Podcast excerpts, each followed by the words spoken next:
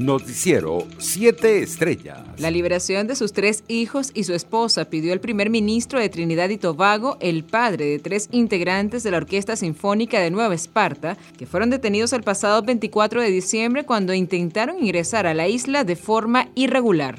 José Ramón Herrera denunció la detención de su hija Michelle Herrera, celista del sistema, así como de sus dos hermanos menores de edad y de la madre de los tres jóvenes músicos, Erika de Herrera, a bordo de una embarcación que salió desde Tucupita con destino a Trinidad y Tobago. Mis hijos son inocentes de esto, asumo mi responsabilidad y pido abiertamente disculpas. Mis hijos no violaron sus leyes por ser criminales, lo hicieron por amor, dijo Herrera en un mensaje dirigido al primer ministro trinitario. En otras noticias, activistas venezolanos de derechos humanos crearon el Centro de Observación Electoral de la Sociedad Civil COES para participar en la repetición de los comicios regionales del estado Barinas, previstos para el próximo 9 de enero. Según informó este lunes el coordinador de Fundación de Derechos Humanos de los Llanos, Funda Eullan, Roland García. En un comunicado de prensa, García detalló que se trata de una organización que agrupa también a líderes de movimientos estudiantiles y representantes gremiales y que se encargará de documentar los acontecimientos del proceso de votación, sobre todo delitos y vulneraciones al ejercicio del sufragio. Por su parte, Nicolás Maduro se prepara para visitar Irán pronto y avanzar en nuevos acuerdos de cooperación con ese país respecto a la producción petrolera, en medio de las sanciones impuestas por Estados Unidos. Muy pronto voy a viajar a Teherán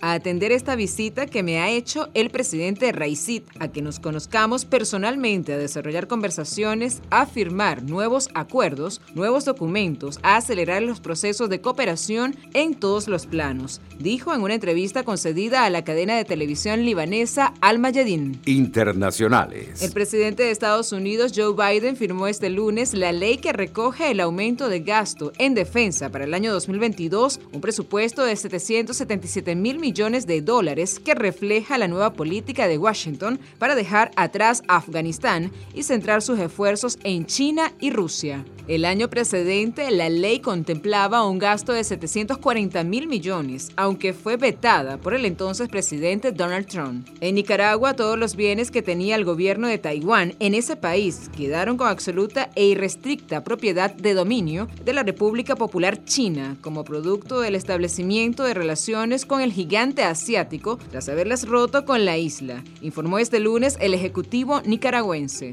El reconocimiento de parte de un Estado de la realidad de una sola China, como ocurrió en el caso de Nicaragua el 9 de diciembre de 2021, implica el inmediato registro de todos los bienes inmuebles, muebles, equipos y medios a favor del Estado reconocido, la República Popular China con absoluto e irrestricta propiedad de dominio, indicó la Procuraduría General nicaragüense en una nota pública. Entre tanto, Israel está preparado para emprender acciones en solitario contra Irán si es necesario, advirtió hoy el ministro israelí de Exteriores, Yair Lapid, horas antes de que se reanuden las negociaciones nucleares en Viena en la octava ronda de contactos. Por supuesto, preferimos actuar en cooperación con la comunidad internacional, pero si es necesario actuaremos solos. Nos defenderemos solos, indicó Lapid ante el Comité de Asuntos Exteriores y Defensa del Knesset, el Parlamento israelí. Al menos 388 personas perdieron la vida y 60 permanecen desaparecidas en Filipinas debido al devastador tifón Rai que golpeó el archipiélago hace dos semanas, conforme a la actualización este lunes de las cifras oficiales. El Consejo Nacional de Gestión y Reducción del Riesgo de Desastres de Filipinas, que verifica y corrobora los datos de las diferentes agencias sobre el terreno, además señaló que 1.146 personas resultaron heridas